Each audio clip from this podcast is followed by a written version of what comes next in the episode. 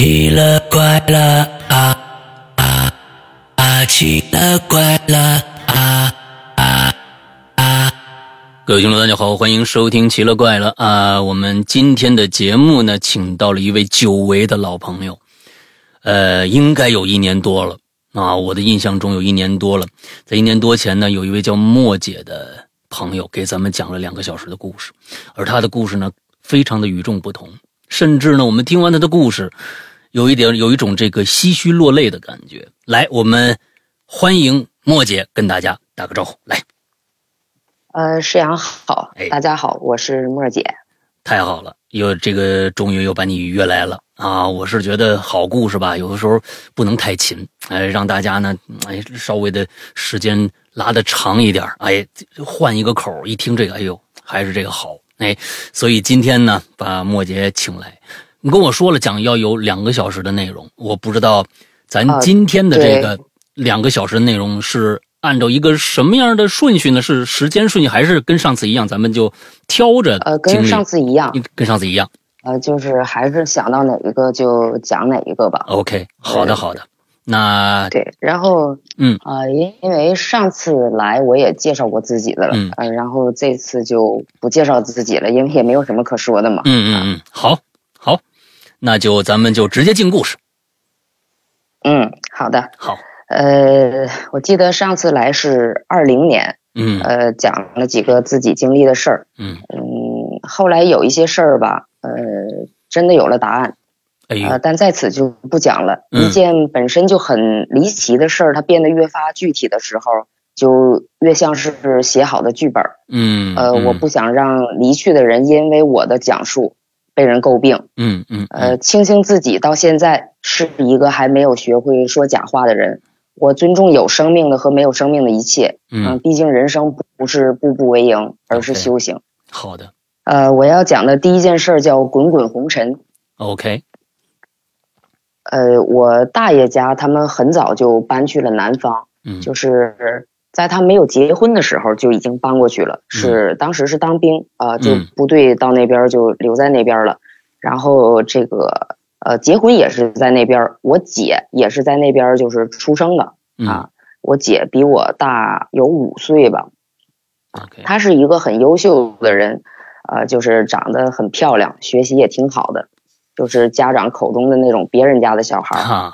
呃，那时候因为他出生在南方嘛，然后但是每年的寒暑假他都会回北方待一阵子，啊，那两三个月的时间我们就都在一起，所以非常熟悉。嗯，他成了我从童年到青年乃至到现在吧，呃，我想起来都是我最崇拜的那一类人。有时候我想起他就觉得他的人生低谷应该是刚出生那会儿。他哭了，这事儿发生在十六年前，二零零六年的时候，嗯，他和三个朋友自驾去四川那边玩儿，嗯，在那边就遇见了山顶滑坡，哎呦，嗯，车当时翻了，他们一行四人，呃，我姐因为这场车祸永远的离开了，哎呦。哎，因为他们家在南方，本身就距离我们这边比较远，嗯，然后这个料理后事的时候要先去四川，嗯，处理好之后还要折返到他们家，就是在这个时长上还有这个就是不是很多人都能去得上，呃，所以当时处理这件事儿的时候，只有家里的长辈们过去了，嗯，当时这个心情就不用说了。嗯，出去的时候是一个活蹦乱跳的大活人，呃，捧回来的是骨灰。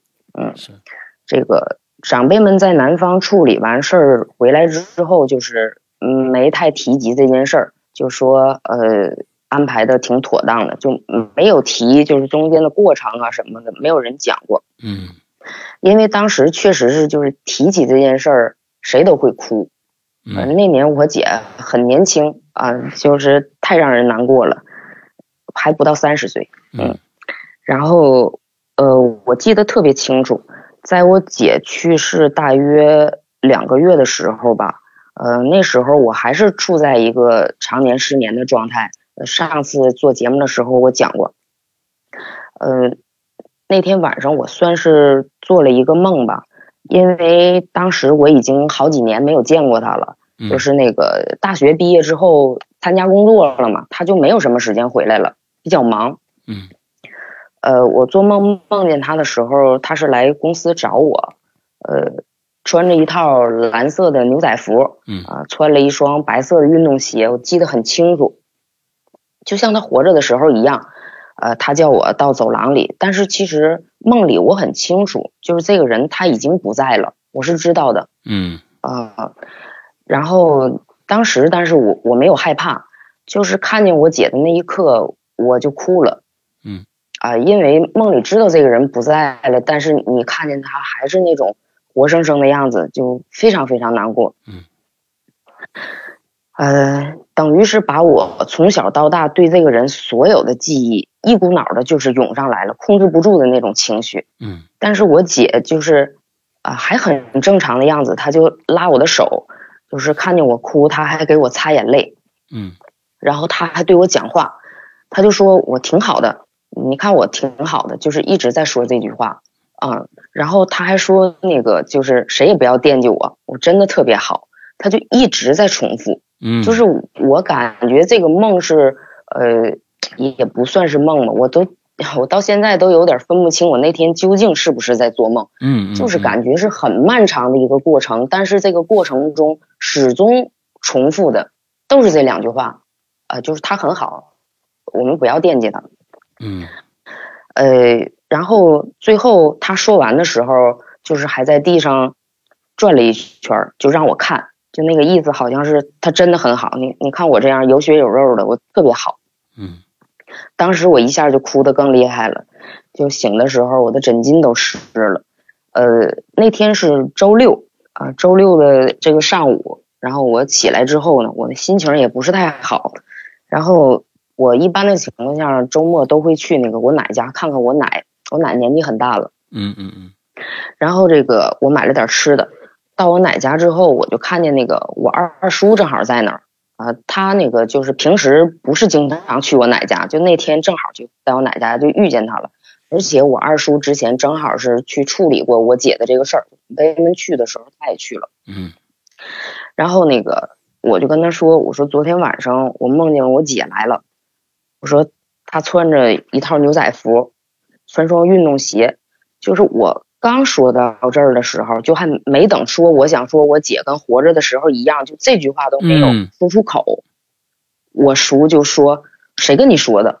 就当时就吓了我一跳，就是因为我本身是以一种很悲伤的心情在讲我梦里看见我姐，但是他突然就是很严肃的问我：“谁跟你说的？”就我当时就是很懵，吓了一跳。我说：“什么？谁说的？”然后。我二叔就说，呃，去四川料理后事的时候，就是当时只有他和我大爷去了啊。然后就是那套牛仔服和运动鞋是我二叔买的啊，就是我在梦中哦看见的我姐穿的那套衣服和鞋。我想的可能是他遇难时候穿那一身，结果是新买的一身衣服。对，是新买的那套衣服。OK，对。而且这套衣服买的时候，就是我大爷都没跟着去，哦，就那因为那是他女儿啊，就是呃，他那就是没有去，嗯，而是我二叔自己去的，嗯，然后买的这套衣服，呃，回来的时候就是我大爷还对这套衣服不是很满意，嗯，就是想让他买裙子啊，然后那个 就是我二叔就说这这套牛仔服就是那意思，服务员推荐就说这是。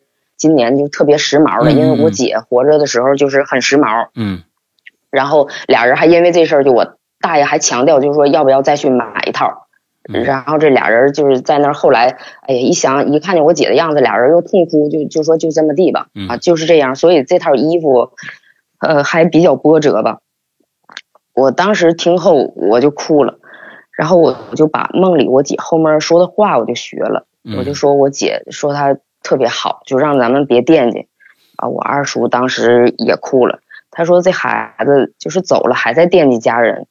其实到这个时候，我二叔就是讲下面的事儿，我才知道，当时出事儿的时候，就是那个救援队到了的时候，我姐还是清醒的哦，呃，就是她可以和人交流，嗯嗯，对，她还啊，他还可以和人交流。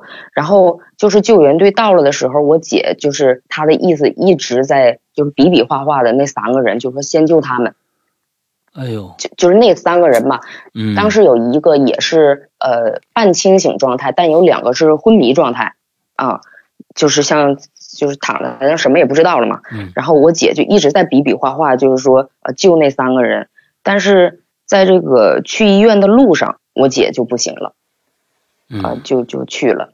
嗯，其实我姐在这场车祸当中，她是最严重的，呃，就是那三个人经过抢救，就是无论是身体有没有残疾之类的都不说，就是但是他们都脱离了生命危险，啊，只有我姐就是在路上，她就离开了。我二叔说，他看见这个我姐的遗体的时候，他就整个左脸都被撞开了，嗯，就是左腿呃骨折的，就是特别严重，就是已经都变了形状了，嗯嗯嗯，然后手指都掉了两根儿，哎呦，嗯，天，就。是非常非常严重。嗯。然后因为这个我姐这个生前爱美嘛，就是嗯。所以就是因为没买这个寿衣嘛，嗯嗯，买她当时的那套牛仔服还有这个鞋，嗯，从小没有吃过任何苦的她吧，就是在呃最后的时候和走后，她还在想着就是安慰别人，怎么样去对别人好，是的，嗯嗯。所以这件事儿告诉我们吧，你唯一高贵的灵魂，在所有爱的土地上都有见证人。嗯。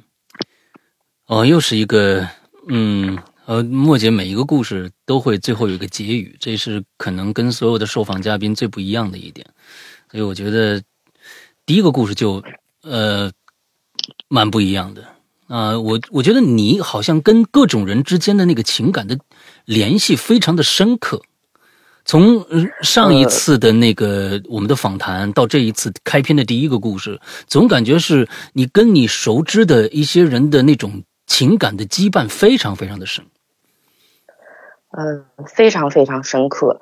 呃，包括这个，呃，一八年，嗯，我最好的朋友离开了我啊。嗯然后去年的时候，十一月份，呃，我有一位非常非常好的朋友，也以一种别样的方式离开了我。就是，呃，我生命中就是很多很多很优秀的人，他们都以一种很特殊的方式离开了，然后，嗯，让我如今坐在这里吧，讲故事的时候可能会热泪盈眶，但是平时的时候不会表现出这些，就是总是在心里积压的一定情感，但是嗯你积压到一定程度的时候，给人的感觉永远都是面无表情的。我好像就是这样，但其实我内心很澎湃，嗯又不知道怎么去表达。，OK，嗯，那么其实您是愿意来我们这样的节目里边来跟大家分享你你的这样的故事的，对吗？呃，谈不上愿意吧，嗯因为我这个人就是做人有一定的原则。二零年的时候，然后我我弟弟推荐我来你这里做节目，啊然后我过来了。嗯嗯呃，前几天，然后你找我，因为我觉得，呃，二零年还有几个事儿没有讲完嘛，我觉得嗯嗯嗯这是我的原则上要求我，就没有讲完的事儿要继续做下去。，OK 啊，就是这样。OK，嗯谢谢莫姐。这个第一个故事很沉重哈，嗯我们那个说点轻松的吧哈。好，那个最近这不是那个呃世界杯嘛，然后啊今天晚上就大家没有人这个会着急看球了吧？因为对对对对今天晚上据我所知好像是没有啊有球。啊，明天后天都、呃都啊大家可以静。心的在这儿，对对，这个可以静心的在这儿听咱们聊一些不一样的事儿。是呃，今年这世界杯我一眼都没看，啊，因为我从那个二零一八年的那个伤痛中没有缓过来，当时买了不少啊，然后那个啊都跟我的背道而驰，对，没有缓过来。啊，呃，然后就是今天在这儿啊，我就打算就劝一下这个女孩儿，女孩儿千万别买球。啊，你就想啊，就平时一个男人你都猜不透，然后现在让你一起 猜二十二二个，，那家你这对，你怎么可能把他们全部猜中，对不对？啊，这对对真是，就现在一想起这事儿，就把我十年的功德都笑没了。哎呀天哪办法！是是是是，当年是您是这听了谁的蛊惑去买球了呢？嗯 当时啊，是受我自己个人蛊惑，这、啊这谁都怪不了。啊啊啊，是吧？嗯，这这啊，那当年是怎么着？是一场都没猜中啊？啊，那个最后一场猜中了。哎呦，那是您是猜是比分呢，还是还是赢那场？呃，赢赢的那个。法国那场买了独赢，还买了比分，全中。哎呦，那行，那应该猜，那应该回来了吧？但是那个在最后一场的时候，因为输的弹尽粮绝，买的实在太少了，就是 没弹药了。嗯，但好歹是最后把欢乐留给了我啊！行行行，然后咱们扯了一会儿蛋，就言归正传吧。好，嗯，我要讲的第二个事儿叫木床。木床哪两个字儿？呃，是墓地的墓床。啊啊！我们睡觉的床，这是万晓利的一首歌名。啊啊啊啊！对，啊，木床。对，这个呃，我一个朋友就是很小的时候，他们家里这个动迁了，嗯，就是那个没有地方住，呃，他就在这个姥姥家、奶奶家就糊弄了一阵子，然后后来正巧就是那年冬天，他们就是知道那个有一处平房要卖，而且那个房子特别便宜，两千块钱。嗯。呃，那是九十年代的事儿。嗯，呃，我所在的这个城市的房子一直都特别便宜。呃，就是包括到现在也是，房价非常非常便宜。嗯，但是就是那会儿房子再便宜，一个平房怎么也要一万多块钱吧？就这个两千块钱的这个价格是闻所未闻。嗯，然后他们就是花了两千块钱买下了这所房子，家里人很高兴啊。嗯，就不用这个东奔西走的去这个亲戚家借宿嘛。嗯，然后简单收拾一下东西就搬进去了。他们家是一家四口人，我这个朋友也是一个女孩儿。嗯，她有一个姐姐啊，四口人就搬进去了。然后就是到这个晚上烧炕的时候，就是一烧就冒烟，哪儿冒烟？特别呛，就那个炕，炕就开始冒烟，炕它冒烟。哎呦，对，炕就冒烟，呃，特别呛，而且那个炕吧，它。怎么烧它都烧不热，哦，就是那个炕炕吧冒的烟很少，主要它是在那个就是那个炉子那儿啊，就烧炕它不是有一个灶台那种炉子嘛，是主要那个烟是是从那儿冒出来啊啊啊啊，就是啊就是这个嗯，你可能没住过农村，不是太清楚。我沈阳我住过这个大炕啊，我沈阳住过这个大炕啊，也是烧烧炕什么的时候，那时候八十年代初啊，我在那儿呃住过。啊，就是这个，而且就这个平房，这个炕要是太久没烧过，它就很容易出现这种情况。嗯嗯嗯。啊，就是一烧就就会冒烟，就是太久没那个呃烧了就会这样。嗯。然后有的时候吧，就炕里它还有一，它还会有一种气体，那个气体有一个叫什么名字我还忘了，反正就烧不好它还会爆炸。哦。就是炕会一下崩开。哎呦。就是炸一个坑那种。啊啊啊。然后他这个房子应该可能是空的，就是比较久了。然后他们家就就决定把这个炕嘛重新就弄一弄，扒开，然后再砌一下。嗯，那时候就是大冬天，你这个不烧炕根本就扛不住。但是你烧了炕，屋里的那个烟人也扛不住。嗯，就是太冷了。就正好赶上那个周末，他们家人就把这个炕给扒了，就准备再重新砌一个。嗯，结果刚扒开一个炕角。就看见炕里边有一具女尸。哎呦，嗯，嘿，呃，对，就是刚扒开一个角，就为什么就扒开一个角，他就能确定是一个女尸啊？因为她那个穿着裙子和女士的凉鞋。哎呦，啊对，呃，她而且没有腐烂啊，就是那个人要是腐烂了，那个肉会变黑呀，会会怎么样的？没有。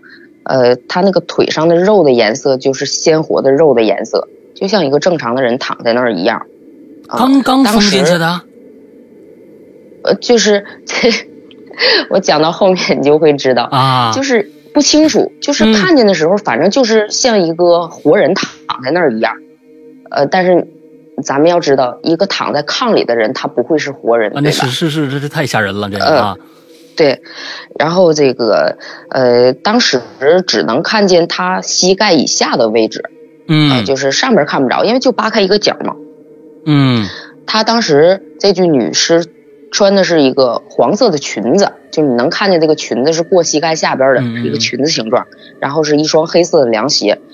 当时他们家人就是吓坏了，就觉得这可能是上一个住户就把人杀了，然后藏在这里了。对呀，要不然这个卖那么便宜呢？怎么可能卖两千块钱呢？是啊，不可能。对啊，当时他父母呃还有他过来帮忙的舅舅，因为要砌那个炕嘛，还找他舅过来帮忙。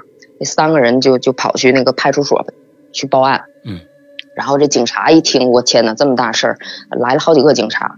然后，但是来进屋的时候就看见这个炕角这块什么都没有。嗯，就是扒开的炕角。嗯，对，就是这个炕，呃，确实是扒开一角，没有人，什么都没有。我去。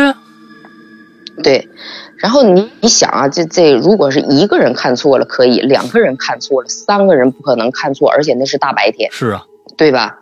啊，就是不可能，不存在，我认为不存在看错这种可能。然后。这这警察还给他们就训了一顿呗，嗯，辅警这么多人，你这说有女尸，这多吓人呐！因为那个就派出所，在出来的时候，他们所长立刻就就是好像跟上级就报告了啊，就因为派出所处理这种事儿，他不会很那什么，就是往上级就报告了，打电话，应该是还有人在往这边赶，应该是，但是结果到了是这种情况，然后。就这么消失了，但这房子他们家肯定不敢住了，对吧？嗯，你就这样，这个房子谁整个掀开看了没有啊？没有掀开，这警察一看就没有人，因为你说人躺在那儿，他不可能是活人，把腿收进去了，这不现实。啊 啊啊啊！就就反正就也没掀开就完了。对，没没有掀开，就就是不可能就缩进去嘛，这也不可能啊嗯。没有，然后他们家也不敢住了呀。是是是。就这种情况发生，谁还敢在这种房子住下去啊？然后他父母呃带着他和他姐就连夜就搬走了。嗯啊，然后后来嗯那边也动迁了，动迁之后没听说什么有什么女尸之类的，因为你要动迁有女尸，也一定会说嘛，就就哪怕挖到骨头也会有人报案，对吧？这不对呀。嗯，没有，就什么也没有。呃，然后这件事儿过了不到两年，呃，我朋友的姐姐莫名其妙的失踪了。哦，他们一家四口人嘛，啊，我朋友的亲姐姐，啊，就莫名其妙的失踪了。呃，他姐姐那年十九岁，啊，当时呃出去的那天晚上，就是她当时有一个男朋友，呃。出去的那天晚上就说跟男朋友要去我们这边的那个辽河边溜达，嗯，然后就去了，呃，结果就失踪了，这人就没了，嗯，呃，然后那个他姐的这个男朋友就被警察带走了，而且审了好久，因为。他是最后跟他姐姐在一起的人嘛，就是呃审了很久很久，就案子一点进展没有。因为呃他姐的男朋友就说他们确实去辽河边溜达，然后呃溜达到哪儿大约几点，然后他回来把他姐那时候他们家已经住楼了啊，嗯，把他姐姐送到他们家楼下啊，然后他就独自一人就走了，但是他承认他没上楼，就是送到楼门口附近的位置他就走了，然后他就回家了。就是回家大约几点呢？而且有目击者，就是他送他姐回家的时候，就是有人看见了。他确实是把他姐姐送到这个呃家，就是那个楼门口附近，然后这个男孩就走了。而且他到他们家的时候，就是呃还去那个小卖部吧，买过什么东西吧，是怎么地？反正就是还有目击证人，确实都有人看见过他。对对对，呃，就是。警察再怎么问，就是也是排除嫌疑的，因为没有作案可能性。呃，你假如说，呃，他回到家有目击证人，然后没有人看到他姐姐回家，他折回去就是杀他也可能，但不是啊，他确实是把人送到楼下，他又回家了。是，嗯，就是这种的。然后这个，嗯，怎么也找不见了。呃，那会儿我们那个满大街贴的都是他们家的那个寻人启事，嗯，而且我记得特别清楚，他们家的那个寻人启事不是一张纸上呃印着那个体貌特征和人像，不是，嗯，他们家是那个每一张纸上都贴了一张真的彩色照片，就是他姐的照片啊，啊，就怕人们就是认不清嘛，是是，照片在这儿，你就看见这人你就就报案呗，啊，嗯嗯嗯。是活是死，就是嗯，想想找到嘛，然后那个，可是直到现在啊，也下落不明。嗯，这是这是九几年的事儿，我我有点记不太清了。那时候我我在上小学，这也快三十年的光景了吧？嗯嗯嗯。最奇怪的是，失踪那天，他姐穿着黄色的裙子，黑色的凉鞋。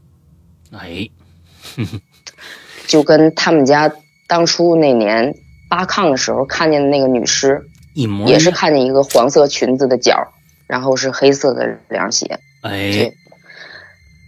呃，其实我一直有一个古怪的念头啊，嗯嗯，当然我跟我朋友就是也说过，他也跟我说，他觉得就是炕里那个尸体就是他失踪的姐姐，就是只是一个时空逆转问题，呃，他是反着来了，你知你能理解我说的意思吗？对，就是好像是你先看见了这个结局，但这个人还没奔赴到那个结局那儿，之后的两年他可能都要去往那儿奔赴。嗯，那所以说，事先看见了这个。当年姐姐失踪的时候，那房子是拆迁了呀，还是还在那儿已经拆迁了。哦，已经拆完了。那已经已经拆完了，那个房子已经那个那个时候都得拆有一年多了吧？哎呦，这很快就拆了。嗯，房子已经不在了。嗯。那这两个巧合真的是，我觉得他是不是就在那附近呢？我都我都现在，你要你要这么说的话，我都感觉这也是当年的一个。我特意问过，这个不是，嗯，这个而且这个话题不是说小时候我问他的，就是前些年我们聊天的时候又聊到他姐这件事儿嘛。嗯。当时看了一个什么穿越的片子吧，嗯，然后我们聊天的时候就是又聊到他姐这事儿，然后我就问他，我说那个当初你们家八炕的那个房子，呃，就是离你们家那后来那个老楼那儿很近吗？他说不近呐，嗯，他说一点都不近，啊，他说就是很远，啊，因为那个当时那个房子那个地方不是，呃，就他们家的地理位置比较好。那个房子位置比较偏啊，就两千块钱的房子位置很偏，不不在一个方向都对。嗯，所以说，呃，这件事儿告诉我们，一切都有了，只是没有结局。哎呀，哦，这句话可金金琢磨呀，一切都有，只是没有结局。嗯，对，你这句话很金琢磨，嗯，特别好，特别好啊。哎，很多事儿就是这么离奇嘛。是的，是的。那我我觉得是当年这这栋房子，我其实在我就一一直想深挖这件事情。要是要如果我的话，我我如果其实我呃就现在我因为可能有这个职业病吧，那总是想把这个把它一个真实事件，如果当中改编成一个故事的话，该怎么办？那那其实第一个我就想的是，当年这炕扒完了以后，扒了一个角，看着里边有人，警察来了一看没人，这事儿就算了。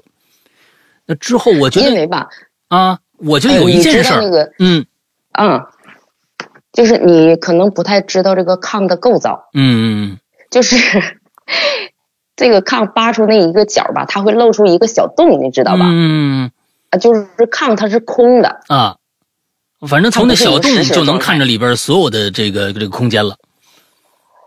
对你拿着手电筒，你就可以看见，而且你说你看见尸体，就算你塞回去，你都塞不回去。那个洞就是你扒开那个角，那个洞不大的。嗯，我对，但是我是觉得有一点来说啊，就是一个人之常情的一事儿。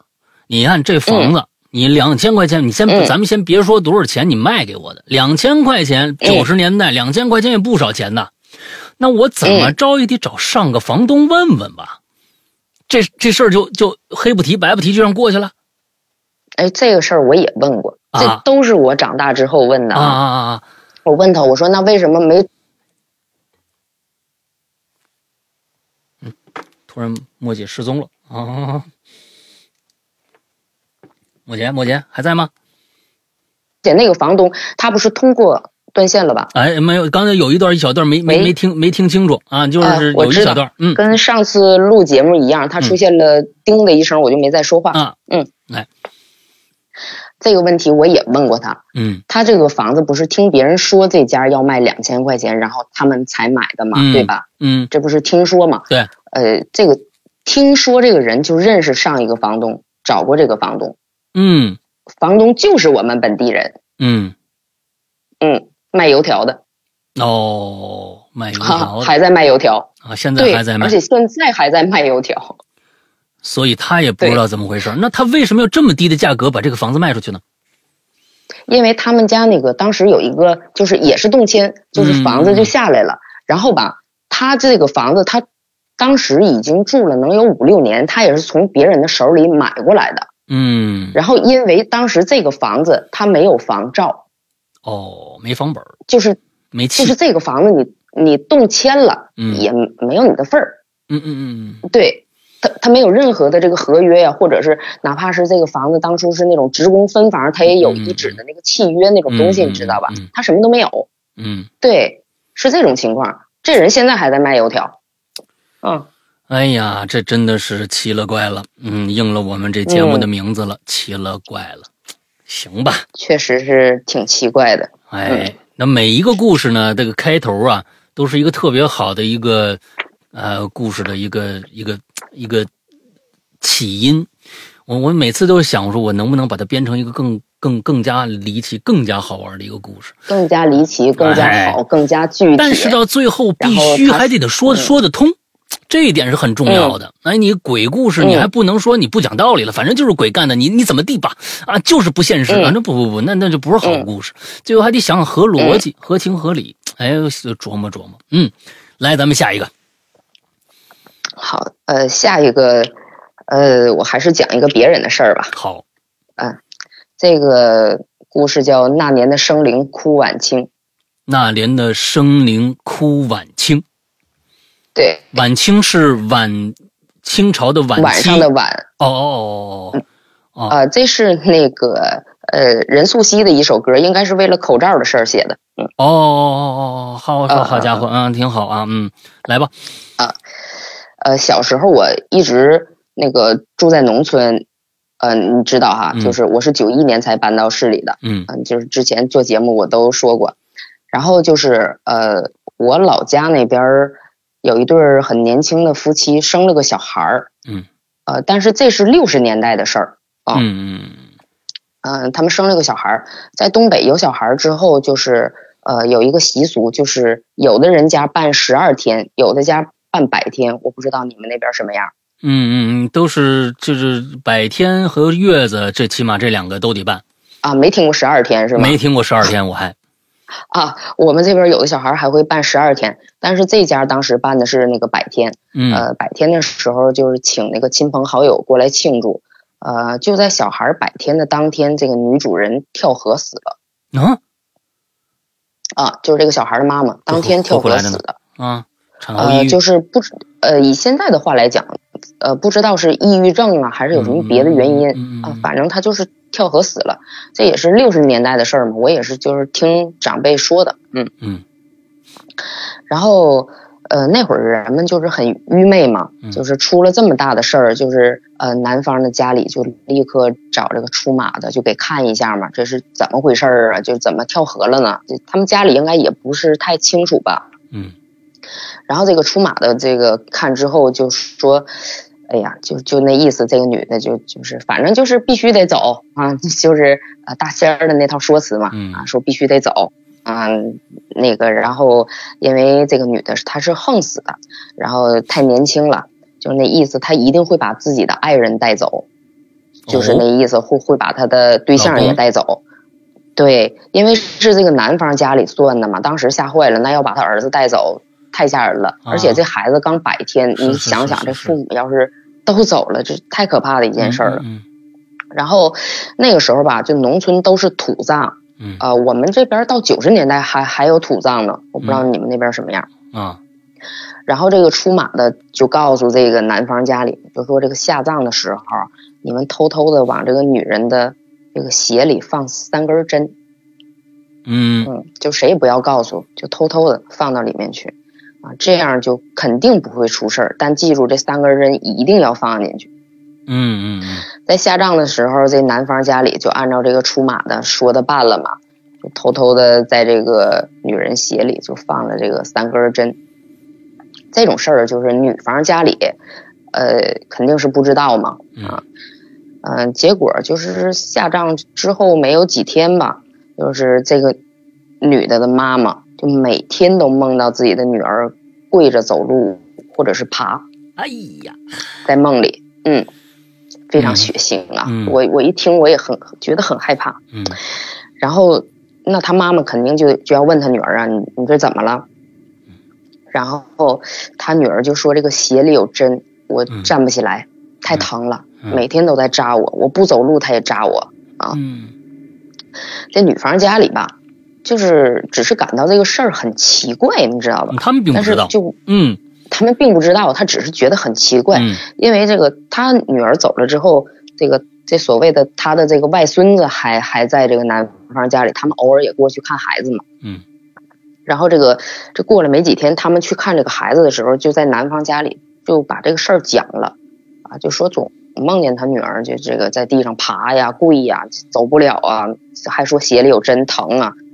然后就这个男方家里特别特别老实的那种人。嗯，就一听这个这个女孩女孩的妈妈就这么说，立刻就说了实话，就把那个出马的告诉他那个呃往这个女的鞋里放三根针这个事儿就说了。啊，这女的的妈妈一听那就是火冒三丈啊，那已经气的都不行的了。是是是，你说本身女儿就去世了，然后走之后你们还要用这种邪门的方式，就是。呃，给他下葬，嗯，这这都安的什么心呢？就是他妈就就是在那一顿哭啊，大闹一番，然后这个男方家里就觉得自己理亏嘛，是。也不敢争辩，嗯，隔天吧，就找人就把这个坟挖开了，因为那时候下葬也没有几天嘛，嗯嗯嗯，把坟挖开了，然后你知道那个棺材都要钉钉子的，你知道吗？是的。把钉子又都弄出来，还找木匠嘛？就把钉子又都弄出来。这按说得看时辰呢，你你不能随便开呀，这个东西。嗯，他们这这次根本没找出马的，因为上次出马的不告诉方针又怎么地的嘛？这次什么都没找，直接到那儿就把坟给刨了啊，挖，然后呢是拖鞋针拿出来，嗯，就是干的非常利落。嗯，然后没过一个月，这个男人就莫名其妙的在家里死了。嘿。都没出一个月，对，出马的也不含糊啊，嗯。啊，真的没撒谎，对，童叟无欺。啊，嗯，然后呃，他们的孩子就是是很阳光、很健康的一个人，嗯，就是因为他的孩子是我小学第三个一年级的班主任，哦，因为我念过三次一年级。对啊啊，他是我第三个一年级的班主任。哦哦哦，好啊啊，所以说这件事儿告诉我们：江湖皆儿女，山河无故人。你看看，所以这个孩子还算是正正常的长大了，而且当了老师，很正常。嗯嗯嗯，对对对，很正常。嗯，哦，所以然后嗯，对。咱们讲到这儿的话，就是普及一个小知识吧，因为我也是才知道的，就是呃，我们东北这边管这这种大仙儿什么的叫呃出马的，我不知道南方怎么叫。嗯嗯嗯。呃，也能听懂这个出马的意思是吗？对对对，在我们的节目里面，这个早就普及了啊，嗯。啊，就是这个这个出马一词，它源自于满族萨满的谐音。嗯，对。它呃满满语的那个萨满的发音就是跟这个出马很像，嗯，咱们这个出马就是它的这个谐音，呃，就像那个咱们这边那个呃，包括那个什么呃锡伯族啊，呃鄂温克族啊，达尔汉等等，他们都属于女真人，现在叫通古斯。所以他们的语言和文化都是相通的，呃，民族当中都有萨满，咱们的这个就是也是源于此啊，哎，就是这么一个小知识点。好嘞，好嘞，哎呦，这这这个也是，你说当年啊，六十年代那时候出马的都都不含糊，你绝对童叟童叟无欺。现在这个呀，找个出马那可真的是得掂量掂量啊，这得熟人介绍，可不敢随便找啊，嗯。那可不，哎，是是是是，现在什么事儿都不能随便呢，随便起来就不一定会发生什么事。没错，没错，还是过去。嗯，行吧，咱们接着下一个。对，接着下一个，下一个要讲的这件事儿叫《酒干倘卖无》。哎，好啊，苏芮的歌，嗯，全是歌名吗？今天？呃，还跟上次一样，全是歌名。哎，好，太好了，嗯。啊。呃，那个，我今天有两件事儿，呃，本来是不在计划里的。嗯，这是第一件不在计划里的事儿。哦，呃，前几天你找我做节目的时候，我本打算把那个二零年做节目时剩下没讲的那几个事儿，就是讲出来，然后就完事儿了啊。结果前两天我听到一首歌，呃，那是我上初中的时候，地方电视台放过一个电影里边的插曲。嗯，这个电影叫什么？已经呃记不住了。嗯，里边也没有什么呃电影明星。就是只记得里边有一首儿童合唱的歌很好听，嗯，也不知道叫什么歌词，我只记得两个字，然后音调呢只记得一句，嗯，但是这一句我哼唱给很多人听过，但是没有人知道叫什么啊，这有可能是我个人的跑调问题，所以这歌名就没找到。OK，是个国外的还是国内的？啊，国内的。那天我偶然听歌的时候，我知道这首歌叫《秋柳》，有人听过吗？呃，我还真没听过。秋柳李叔同作词，就是送别的那个李叔同。嗯啊，对，他的曲子是一个呃外国人的名字，我不会念。嗯，OK。然后我听到的这首是小何翻唱的，是一个民谣，小何他翻唱的。呃，那时候我初中时，我的后座会唱这首歌里的四五句，比我会唱的要多。嗯，然后他唱的唱歌特别好听。我再次听到这首歌的意义，大概就是应该讲出关于他的故事，所以这是我临临时呃安排进来的。OK，嗯，呃，上初中的时候，我和我的后座家离得很近啊，前后楼，有时候上学就会遇见，然后就一起走嘛。嗯，有一天经过车站对面的十字路口，哦，我们家最早住在火车站那个附近。嗯。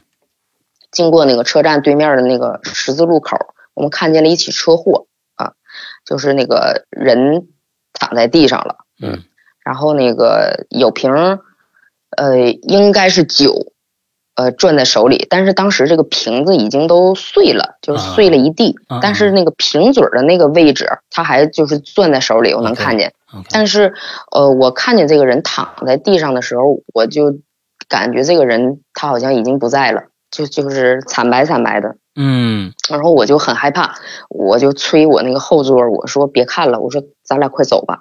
然后他就是特特别爱拔眼儿，就我跟他说 走不好使，我必须得看。然后我就没等他，我就自己去学校了。嗯，下午刚上第一节课的时候，他来了。嗯，我记得特别清楚，那节是我们班主任的语文课。嗯，呃，他坐下没有几分钟。他突然间就特别特别大的声音大喊一句：“我要喝酒。”哎呦，就是他刚说啊，对他刚喊完这句话，因为他他喊的声音就吓我一激灵，我不就就是得立刻回头去看他嘛。就在我回头的时候，他已经都跳到自己的椅子上了，就可能是在他喊出这句话的时候就就跳到椅子上了吧。啊，然后随后他就跳到了这个课桌上，就一下就蹦到那个桌子上了。嗯，然后这个老师让他快点下来，不听，而且那个一下就从那个课桌上就跳下来，能有两米远，就是奔着我们老师就去了，啊，就嘴里还嚷嚷着，就是我要喝酒，而且就拽着我们老师就要打他，啊，就我们班的那个男同学都赶过去就拉着嘛，就是怎么还要打老师呢？嗯，啊，一女孩子挣扎了。嗯，我记得那天呢，就是这个，就好像好几个人就是拉不开他，你能懂那种感觉吗？嗯嗯嗯嗯。啊，就是拉不开，就力气特别大，哎，就挣扎了好半天，然后才控制住这个局面。呃，后来就是给他妈妈打电话，嗯，他妈妈来了学校，然后因为后来他就被带出教室了，就至于是他妈妈来怎么把他呃。带回家呀什么的，我不太知道。嗯嗯嗯，我就知道他妈妈来，然后这个时候已经就是出去了嘛。嗯嗯，就是给带回去了。呃，两三天之后吧，他来上学了。嗯，上学还跟那个从前一样啊。然后那个他来上学，他就在后面，他他就怼我，他说：“哎，你你还记不记得就那天中午咱俩回家的时候看见那车祸？”嗯，我说我记得。我说咋的了？然后他说：“他说那男的吧。”他就想买酒回家小酌一下，啊，结果就就在那边他就出了车祸，嗯嗯，然后我在那看热闹啊，他就借我的身体想喝生前的酒，啊，然后他说那个啊，我妈找了一个那个出马的，跳两天大绳我才恢复，啊，但是我啥也不记得了，嗯，但是我就老想哭，啊，他说我就是啥也不记得了，但是我老想哭。他说完就我也没往心里去，我就想那就是在东北这边这个小孩儿犯见这种这个撞邪，我觉得就是很常见的一种现象，嗯，就要不然为什么说这个出马的在我们东北有不可撼动的地位呢？就是。你小孩一出现这这种事儿，找一出马的，哎，一治好了，上学吧，该干嘛干嘛去，对吧？嗯嗯。然后我们还是就偶尔呃上学看见了就一起去，嗯，偶尔放学也一。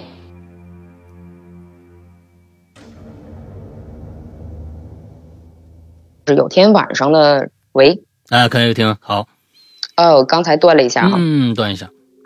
嗯，这事儿过后大约有一个月吧，呃，然后就是有天晚上的那个值日生，就我们四个人，我和我的同桌，还有他和他的同桌，我们四个人，就是啊，一人一行扫地嘛。嗯，啊，他在扫地的时候，他就突然间就哭了，就很突然那种，扫扫地哭了。嗯，是那种不算嚎啕吧，但是也差不多。嗯，声音挺大的，然后那个我们就问这这怎么了？他也不说话，就就而且就站在那儿，就那个呃扫帚也没有扔到地上，就那么垂在他手里，就站在那儿，就是笔直的，就是哭，啊，问也不说话，啊，然后他同桌摇他，他就是摇晃他，他也没有什么反应，就是哭，啊，但是时间很短，嗯，也就是过了一两分钟吧，嗯，也就是那样，OK。他就好了，他就不哭。那他知道他哭好的也很突然，就突然就收声了。啊啊，嗯，然后就不哭了，继续拿着那个扫帚扫地，这最瘆人，没哭过一样。啊啊！但那个时候是是虽然是下午，但是那个是大亮天的啊。然后那个走廊里还还有学生什么的，就我当时没感觉恐怖啊，我就觉得这这失恋了吧？啊那嗯嗯。因为吧，那天那个我俩还一起那个骑自行车回家，嗯，一路上我也没说话，就是确实我也不知道说什么，嗯，呃，问你怎么哭了什么的，这个不太符合我的性格，因为我这人从小就不太喜欢问人家这方面的事儿，嗯嗯我觉得就是人家想说的，他自然就会说，嗯，不想说就别问了，显得特别没有礼貌，嗯。嗯，就在快要到家的时候，他跟我说，我每天半夜都哭。不知道为啥，哦，他是知道的，但是控制不住。对，那个时候我才知道，他知道他自己每天都在哭啊啊，对。然后我当时就跟他说：“我说别瞎想了，回家吧。”嗯，然后就分开了。分开，因为那会儿吧，我为什么就是没怎么往心里去啊？因为我知道他暗恋我们隔壁班一女的啊。那会儿吧是九九年，我们已经那个快中考了。OK。然后那个女的就是呃。转学了，她转去了一个高中录取分数线比较低的学校。嗯嗯啊，这样他就是上高中不就是比较容易嘛？对，他就转学了。我我觉得他就是因为这事儿吧，难过就哭呗。嗯，因为他在我眼里始终是那种没什么脑子。呃，比较恋爱脑那种人，我们虽然经经常一起这个上学放学呀，比较熟悉，但谈不上是非常要好的朋友。嗯，只是说遇见了同学一起走啊，就他在我眼里就是恋爱脑那种，嗯，就天天傻呵的，嗯。然后，呃，那个也之后就没见他再哭过，也没有什么异样的事儿就发生都没有。嗯，直到我们那个初中毕业，因为那个时候毕业了，有的人就是啊念高中。然后啊，有的人就是那个呃上职高，像我这种学习不好的，就念中专就走了。嗯，知道以后大家见面就不太容易了。那会儿就是大家都互相那个请同学去家里吃饭玩儿啊。然后那天他们家也是，就是来电话了，让我们大家去他们家聚一下。呃，那天去他家，我发现了一件事儿。嗯嗯。因为我们去别人家的时候都是那个中午吃饭，嗯，但是我们一般都是八点多钟就到人家家，就是玩嘛，看电视啊。然后那天到他家也是，有的人在看电视，呃，有的在看漫画，呃，然后我就在那儿撇一个小娃娃逗他们家的那个小狗，嗯，就是那个娃娃一撇出去吧，那个小狗它就会把那个娃娃给咬回来，啊，就就我就来回撇，那小狗就咬，呃，结果有一下我就没撇好，就一下把那个娃娃撇到那个床底下去了。嗯，他们家那个床嘛，就是呃，也不是他们家那个床，那个年代的床都比较老式那种，就是那个底下是悬空的，你知道吧？四个腿的呢？啊，就对，四个腿那种那种的老式的那个床。呃，然后那个小狗跑进去就找这个娃娃的时候，我就听见有东西被撞倒了的声儿，然后我就过去了，我看看这狗把什么给撞了，然后我一掀开那床下边就好几个饮料瓶子，它把那小狗把饮料瓶子给撞倒了。OK 啊，然后呃呃大约是四五个的样吧，然后我就都给扶起来了，我就准备我寻思扶都扶起来，我也喝一个吧，嗯嗯，然后我就拿了一个，但是我拧的时候就觉得不对了。因为呃，那个拧那个饮料瓶的那个盖儿是要费一点力气的，对吧？它不可能你一拧它就开了。嗯。但是拧这个盖子就是丝毫不费力。嗯。哎，对，就是那种本来就是拧开的盖子。然后我就特别好奇，我说这饮料怎么还拧开的放在这儿呢？然后拧开我就好奇，我就拿到鼻子下面一闻，是白酒的味儿。嗯。哎。然后，嗯，我就把旁边那几瓶我全拧开了。结果都是白酒，那些盖子全是拧开过的。哎呦，啊，就是那几瓶我闻过之后，他们都是白酒。但是我当时吧，我我也没什么也没问，就又放回去了。但是我就是觉得不对劲儿。我以我当时的年龄吧，你让我说哪儿不对劲儿，我说不上来。但我就觉得这事儿它不对劲儿。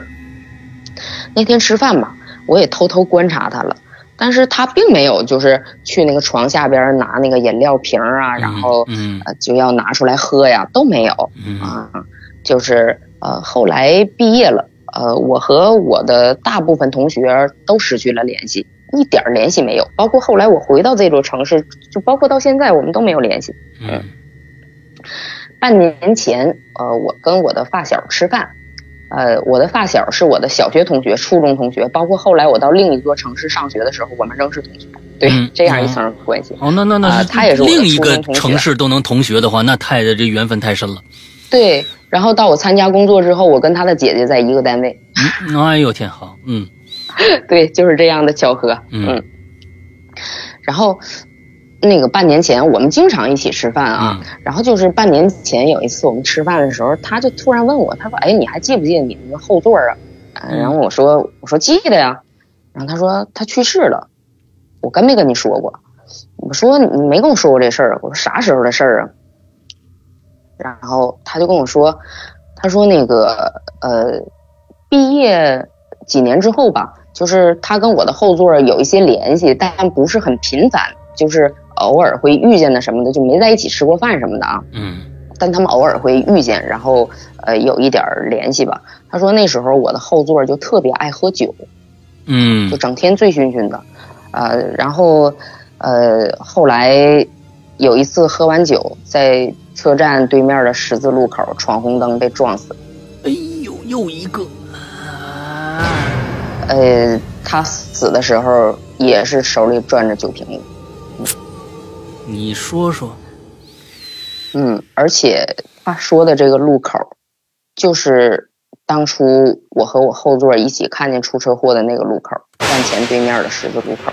得嘞，这家伙从那那你有没有算过，就是从他要去世到你们当年要是去看的那个时候，隔了多少年？呃，因为我发小跟我说的时候，他就说前几年他去世了。嗯，我不知道具体是哪一年。嗯，我发小他知不知道，我不太清楚。嗯啊，我也没有问。那最少得多少年了？他起起码大学毕业了嘛？那肯定是毕业了呀，因为那个我们看见车祸的时候是九九年。啊，呃，这是今年是二二年。他说前几年，这也就五六年，这都得是一几年的事儿了。那小二十年前了吧？哎呦，对。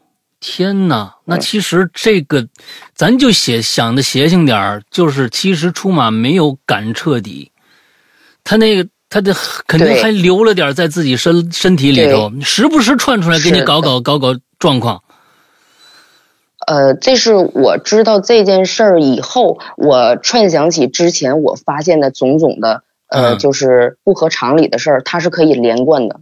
它是一个很有连贯性的。但如果你讲出其中某一件事儿，你不会觉得它怪异，它很平常。但如果你把它们串到一起，是一件非常非常恐怖的事儿。那个东西，所谓的那个东西根本就没有走。是啊。嗯，我发小跟我说完这个事儿吧，我就想起一九九九年春天午后的那场车祸吧。嗯。我觉得也许就是那些看不见的东西，他从来就没有离开，只是他没有对你讲。因为我一直觉得我后座知道他没有走，但他不说。嗯，嗯，他是知道的，他自己哭都知道，他一定知道，但他不说。嗯，或者是某一种东西在控制他，不让他说。对。或者是他自我不想说出来，我不知道究竟是哪一种，但是他没有对任何人讲。是是是是，我觉得他们之间好像，如果说不想说的话，那是他们俩之间达成了某种平衡或者某某种协议，对，某一种契约，他们就像一个共生体。对，所以那个那个时候又去他们家酒床底下那些酒瓶，就更能证明一些事情了。对，嗯，对对对，所以说这件事儿告诉我们，何必为生命的片段而哭泣？我们整个人生都催人泪下。我天哪！嗯，太好了。嗯嗯，酒干倘卖无啊，原来是这个意思。啊，我们的整个人生都都是一些离去的人的故事。是是是是是，呃，我们今天上半场的时间差不多了，正好一个小时了。那我们剩下的故事，我们待会儿再讲。不过呢，听录播的朋友就要等一个星期了。下周三，我们接着听莫姐给大家讲故事。那么这个星期的节目到这结束，祝大家一周快乐开心，拜拜。拜拜。